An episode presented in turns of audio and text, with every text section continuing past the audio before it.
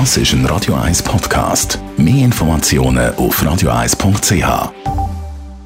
Jetzt der Konsumententipp auf Radio 1. Präsentiert von comparis.ch, einem führenden Schweizer Internetvergleichsdienst. comparis.ch. Wissen wir, die meisten wahrscheinlich bis Ende Januar müssen wir die Autobahnvignette aufgeklebt haben, die neue, sonst gibt es einen Bus. Andrea Auer, Autoexpertin von Comparis. Wer muss eigentlich alles so eine Autobahnvignette haben? Eine Vignette brauchen eigentlich alle Fahrzeuge, die auf der Autobahn oder auf Autostraßen unterwegs sind. Also nicht nur Autos, sondern auch TÜVs oder Lieferwagen.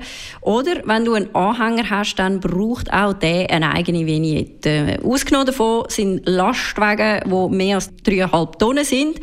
Die sind in der Schweiz nämlich von der Schwerverkehrsabgabe LSVA betroffen. Wenn man ab Februar keine Vignette hat, verwünscht wird, dann wird es teuer, oder? Ja, also wenn du jetzt auf der Autobahn unterwegs bist, keine Vignette hast und die Polizei dich verwünscht, dann gibt es einen Bus von 200 Franken.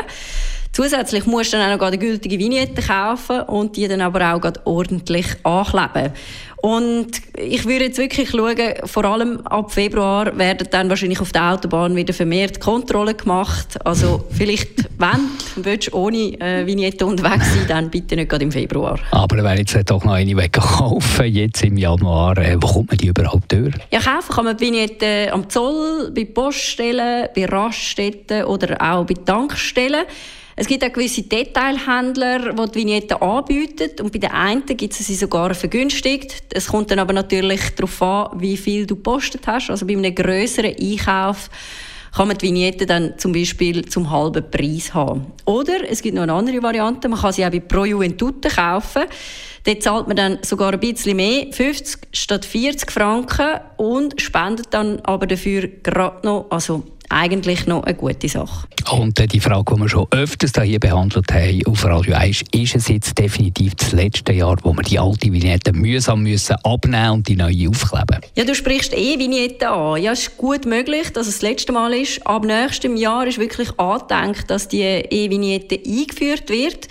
Das heißt, man hat dann quasi die Vignette an die Autonummer gebunden, muss also nichts mehr ankleben. Die kostet gleich viel wie die aktuelle, man zahlt auch 40 Franken. Aber was dort besonders interessant ist, vielleicht gerade für Leute interessant, die einen Anhänger oder wo, wo eine Wechselnummer haben und verschiedene Autos haben, man muss dann wirklich nur noch eine Vignette haben. Also das heißt, ab nächstes Jahr können möglicherweise alle, die, eine Wechselnummer haben, ein bisschen Geld sparen. Danke für die Informationen, der Andrea Auer. Sie ist Autoexpertin bei Comparis.